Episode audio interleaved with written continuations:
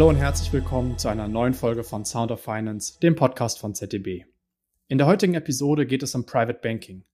Und jetzt werden sich unsere treuen Hörer vielleicht erinnern, Private Banking, da gab es doch schon mal eine Folge.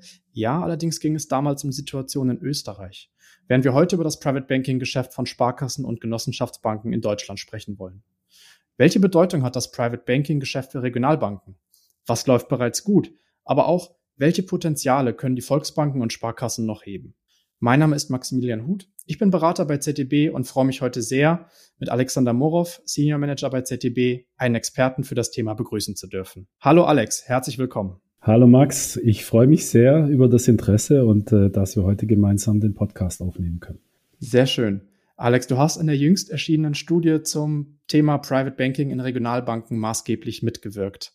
Jetzt interessiert mich natürlich brennend, welche Definition muss ich denn eigentlich erfüllen, um als Private Banking Kunde zu gelten? Das heißt, wie viel Geld muss ich der Regionalbank auf den Tresen legen?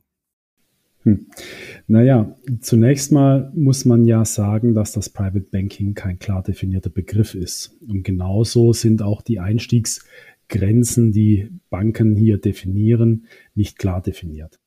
Ähm, ich möchte ein Zitat aus der Zeit anführen, ähm, das hier mal genutzt wurde. Und zwar, die haben es umschrieben mit irgendwas mit viel Geld. So. Aber na klar, es geht um die wohlhabenden Menschen in Deutschland. Und äh, da liegt es in der Natur der Sache, dass äh, üblicherweise auf Kriterien wie das liquide Vermögen oder auch das Einkommen zurückgegriffen wird, um die Zielgruppe zu umreißen.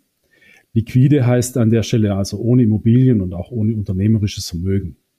Das sind also soziodemografische Merkmale und äh, man kann hier unterscheiden. Bei Privatbanken muss man so ungefähr ein bis zwei Millionen Vermögen mitbringen für ein echtes Private Banking. Bei Sparkassen und Genossenschaftsbanken ist die Einstiegshürde häufig so um die 500.000 Euro und äh, 7.500 bis 10.000 Euro Haushaltsnettoeinkommen. Mhm. Das ist ja auf jeden Fall ein Ziel, auf das man hinarbeiten kann. Das hilft schon mal sehr zur Einordnung. Und Alex, ihr habt für eure Studie unter anderem 35 Sparkassen und 49 größere Volks- und Raiffeisenbanken zum Status quo des Geschäfts mit vermögenden Kunden befragt.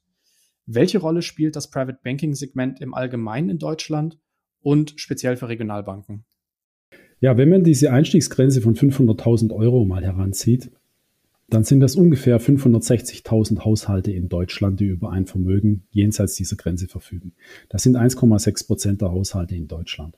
Wenn man das auf Basis einer Regionalbank betrachtet, dann haben diese 1,6 Prozent der Kunden rund 30 Prozent aller Anlagevolumina, die in einer solchen Regionalbank da sind. Das Geschäftsfeld hat also eine enorme Bedeutung. Ja. Eine Volksbank mit Leuchtturmcharakter im Private Banking, die Volksbank Braunschweig-Wolfsburg mit ihrer Tochter Braunschweiger Privatbank, ließ jüngst in einem Presseartikel verlauten, dass das Private Banking seit dem Start 2018, also das ist noch gar nicht so lange her, sich gerade zum größten Ertragsbringer der Bank im klassischen Bankgeschäft entwickelt. In Summe geht es in Deutschland um 13 Milliarden Ertragspotenzial, das die wohlhabenden Menschen in Deutschland auf sich vereinen und was diese Menschen für Finanzdienstleistungen im Jahr ausgeben. Davon vereinen Regionalbanken aktuell gerade einmal rund 2,5 Milliarden. Volksbanken machen ungefähr eine Milliarde Ertrag und Sparkassen 1,5 Milliarden Ertrag mit dieser Geschäft, mit dieser Zielgruppe. Das heißt, vermögende Kunden sind überaus lukrativ und Regionalbanken sind bis auf Ausnahmen, was die Ausschöpfung der Ertragspotenziale angeht, noch weit von ihrem Fair Share, also von dem Marktanteil, den sie in anderen Bereichen bereits erreichen, entfernt. Hm. Und wir erwarten ein Wachstum der Haushalte in dieser Gruppe.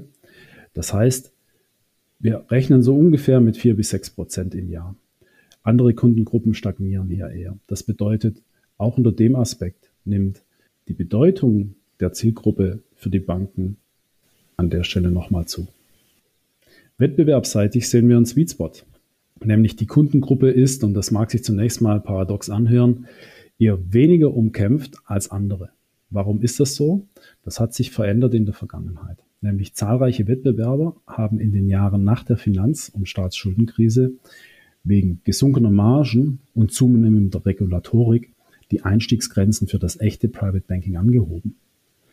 Das heißt, es gab eine ja, spürbar gestiegene Retailisierung des unteren und mittleren Private Banking bei Wettbewerbern.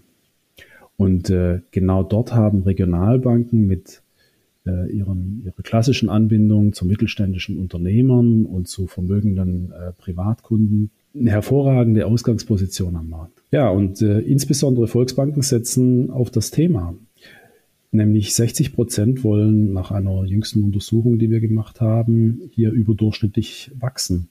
Auch bei den Sparkassen äh, ist das der Fall. Allerdings haben Sparkassen hier in den letzten Jahren schon deutlich mehr Gas gegeben.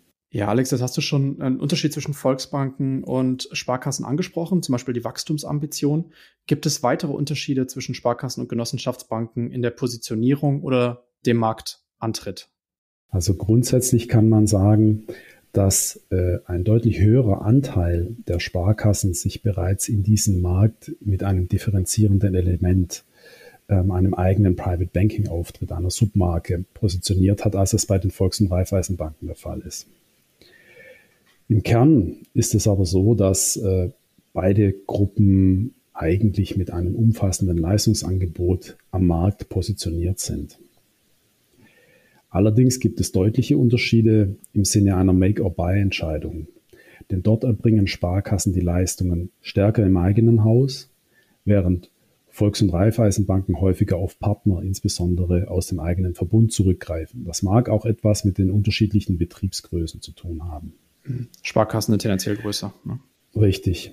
Besonders bei der Vermögensübertragung und Themen wie Testamentsvollstreckung und Stiftungen sind äh, die Sparkassen insgesamt auch aktiver und haben ein umfassenderes Leistungsangebot. Für beide Bankengruppen gilt allerdings im Bereich Immobilien und Finanzierungen, ähm, dass die zwar im Leistungsportfolio da sind, aber in der Praxis tatsächlich in den Beratungsgesprächen eher vernachlässigt werden. Damit auch die Potenziale, die aus diesen Themen Immobilien und Finanzierung resultieren. Denn ähm, viele vermögende Kunden haben in Immobilien investiert und das damit verbundene Finanzierungsgeschäft hat den, den größten Anteil am Ertragspool dieser Gruppe. Und ähm, hier liegt der Fokus nach wie vor stark auf, der, auf dem Thema Wertpapierberatung. Das haben auch Interviews ergeben, die wir mit vermögenden Menschen geführt haben. Und ähm, man muss an der Stelle eigentlich sagen, dass als Conclusio in der Praxis sich viele Banken vermeintlich ganzheitlich aufgestellt fühlen, beim Kunden aber nach wie vor immer noch eher das Thema Wertpapiere ankommt. Alex, meine nächste Frage zielt darauf ab, wie können Regionalbanken die Erträge im Private Banking steigern. Ich vermute, es hängt ein bisschen damit zusammen, dass beispielsweise der Fokus derzeit sehr auf Aktien liegt. Das heißt, da können auch andere Assetklassen und andere Anlagemöglichkeiten mehr in den Fokus gerückt werden. Aber was gibt es darüber hinaus noch für Möglichkeiten? Ja, da hast du natürlich recht, Max, aber ich würde den, ich würde noch ein bisschen weiter vorne anfangen. Denn äh, Regionalbanken sollten sich gerade für dieses Geschäftsfeld sehr genau überlegen, was sie ausmacht und welchen, mit welchen Alleinstellungsmerkmalen ähm, sie im Wettbewerb punkten wollen, um den Kunden von sich und von, von ihren Leistungen zu überzeugen. Das ist der Anfang von allem. Und dann müssen sie sich fragen, wie sich eine echte Positionierung als ganzheitlicher Lösungsanbieter erreichen lässt. Und das eben nicht nur auf dem Papier in wohlmeinenden Worten zu formulieren, sondern auch in der Praxis der Beratung zu übersetzen. Und dann kommen sage ich mal, eher so die Brot- und Butterthemen ähm, wie eine engere Kooperation zwischen Firmenkundenberatern und Private Banking Betreuern. Ähm, das kann man erreichen über gemeinsame Kundenkonferenzen, über einen gemeinsamen Marktantritt, über deutlich verbesserte Schnittstellen, über eine bessere Ertragszurechnung. Was wir feststellen konnten, ist, wenn wir den Blick in Richtung des Privatkundensegmentes richten, dass es dort auch noch deutliche Potenziale gibt eine bessere Überleitung, eine bessere Potenzialerkennung von breiten Privatkundengeschäft, vom Retailgeschäft in Richtung Private Banking sind, sind Themen, die bei vielen Banken, sei es Sparkassen, sei es Genossenschaftsbanken, ähm, noch nicht optimal funktionieren. Unser Eindruck ist, man hat so in der Vergangenheit den Blick eher auf die Zusammenarbeit mit dem Firmenkundensegment gelegt ähm, und hat dabei ähm, so das Thema breites Geschäft und die Potenziale, die dort noch schlummern in den Kundenbeständen, ein Stück weit ähm, aus den Augen verloren. Mhm. Das heißt, äh, die Regionalbanken sollten nicht da einfach eine Übersicht äh, über den Kundenbestand nochmal schaffen und insbesondere, das habe ich jetzt mitgenommen, äh, miteinander sprechen. Das heißt, die Berater, um ähm, den Kunden dort ähm, wirklich individuell zu betreuen und ähm, ja, kundenindividuelle Angebote dann auch machen zu können und nicht mit der Gießkanne quasi über alle drüber. Ja, genau. Und ähm, gerade im mittleren Private Banking ähm, gibt es eben auch viele Kunden, die haben keinen unternehmerischen Hintergrund. Mhm. Ja, wenn wir über Private Banking reden, dann äh, sprechen wir häufig von Unternehmern. Ähm, dort werden natürlich auch die, die großen Vermögen erarbeitet, die großen Tickets nachher auch erarbeitet. Aber ähm, auf der anderen Seite gibt es eben viele wohlhabenden Kunden, die zur klassischen Zielgruppe einer Genossenschaftsbank oder Sparkasse gehören. Die schlummern im Privatkundengeschäft, auch äh, die sogenannten Henrys, ja, ähm, von denen man gerne spricht. Das heißt, ähm, High Earnings, not rich yet, ja, ähm, abgekürzt. Und ähm, das sind Menschen, die haben ein Private Banking Potenzial. Die haben möglicherweise auch einen Private Banking Bedarf. Ähm, sie werden nur heute kaum adressiert. Mhm. Verstehe. Was können Banken und Sparkassen darüber hinaus noch machen, um ein größeres Stück der Torte abzubekommen? Ja, das lässt sich eigentlich auf ähm, fünf zentrale Faktoren fokussieren. Ähm, zum einen geht es darum, einen Business Case aufzusetzen und darauf aufbauend Ambitionsniveaus festzulegen.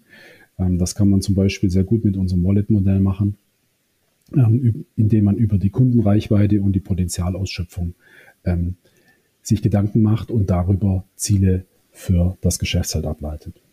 Ein zweiter Faktor ist, dass man klar die Zielkunden identifiziert und deren Bedarf versteht, dass man klar herausarbeitet, welche Unterschiede wir auch in diesem Segment in der Betreuung bei unterschiedlichen Kundengruppen anstreben. Beispielsweise, welche besonderen Leistungen braucht es auf der Seite der Unternehmer? Welche besonderen Leistungen braucht es auf der Seite der vermögenden Privatkunden? Mhm. Ein dritter Punkt wäre, das Leistungsangebot nochmal auszubauen, zu vervollständigen und auch zu, zu professionalisieren. Ich hatte vorher ja schon mal vom Immobilienmanagement und von dem Finanzierungsgeschäft gesprochen. Vierter Punkt wäre, Kompetenzen zu bündeln, das heißt ein ganzheitlicher Geschäftsansatz, weg auch vom Silo-Denken einzelner Bereiche hin zu einer Optimierung der Schnittstellen. Und der fünfte Punkt wäre, dass man sich auch die Pricing-Modelle nochmal genauer anschaut. Wir haben festgestellt, dass zum einen über Pricing-Maßnahmen sich einfach der Ertrag, der aus diesem Geschäft erzielt werden kann, nochmal deutlich steigern lässt. Das ist das eine. Und zum anderen haben wir festgestellt, dass über klar definierte Honorarmodelle, die differenziert sind, an der Leistung entlang, sich auch nochmal für den Kunden einen speziellen Mehrwert äh, erwirtschaften lässt und damit auch wiederum eine Ertragssteigerung erzielen lässt. Wir gehen hier im Übrigen von einer Ertragssteigerung von 8 bis 12 Basispunkten aus. Also das ist durchaus, äh, wenn man hier die betreuten Assets under Management zugrunde legt, durchaus ein erträglicher Betrag. Ja. Jetzt kultivieren Genossenschaftsbanken ja gerne das Image des Bodenständigen, des Nahen, des Vorortseins für die breite Masse. Steht das Private Banking dort womöglich im Widerspruch dazu? Nein, das tut es gar nicht. Denn diese Werte, die, die sind ja wichtig und äh, gerade für Private Banking Kunden sind diese Werte auch wichtig. Verlässlichkeit, Vermögenserhalt, nicht zu sehr risikoorientiert zu sein. Ähm, das sind Themen, die gerade Private Banking Kunden sehr stark schätzen. In der Vergangenheit ist es möglicherweise hier nicht gelungen, die entsprechende Kompetenzvermutung bei den Private Banking Kunden auch zu erreichen. Und das ist eine Aufgabe, die sowohl Genossenschaftsbanken als auch Sparkassen noch für die Zukunft haben. Ich sage mal im Sinne, tue Gutes und rede darüber, ähm, den Kunden auch klar und transparent zu machen, was das Private Banking bei einer Regionalbank denn leisten kann und dass man sich dort auf gar keinen Fall hinter einer Großbank oder einer Privatbank verstecken muss. Sehr schöne Schlussworte, Alex. Ich versuche es nochmal zusammenzufassen. Wir sehen, dass im Private Banking auch für Regionalbanken beträchtliche Ertragspotenziale liegen, wobei dieses Segment oftmals in der Vergangenheit etwas stiefmütterlich behandelt wurde. Und der Fokus liegt bisher auf dem Wertpapiergeschäft überwiegend, aber auch andere Ertragsquellen, wie beispielsweise das Immobiliengeschäft, versprechen Chancen zur deutlichen Ertragssteigerung und stiften auch den Kunden Mehrwerten. Du hattest fünf Faktoren als Orientierung für den planbaren Erfolg des Private Banking identifiziert. Die tauchen natürlich auch in der Studie noch im Detail auf. Und wer diese Punkte berücksichtigt und abläuft, der kann im Geschäft mit vermögenden Kunden aus der Region den Turbo starten. So ist es, Max. Äh, sehr gute Zusammenfassung. Perfekt. Alex, vielen Dank für das interessante Gespräch. Ich sage Dankeschön. Klasse. Und liebe Hörer, ihr wisst, äh, Feedback, Meinungen, Kommentare könnt ihr uns gerne über die sozialen Medien, beispielsweise LinkedIn, Facebook, Instagram, zukommen lassen oder per E-Mail. Die Kontaktadressen von Alex und mir findet ihr wie gewohnt in der Episodenbeschreibung.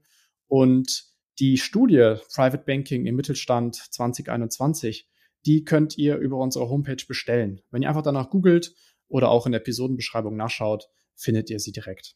Wenn es euch gefallen hat, abonniert gerne den Podcast, lasst eine Bewertung da und dann bleibt nur zu sagen, danke euch und bis zum nächsten Mal bei Sound of Finance.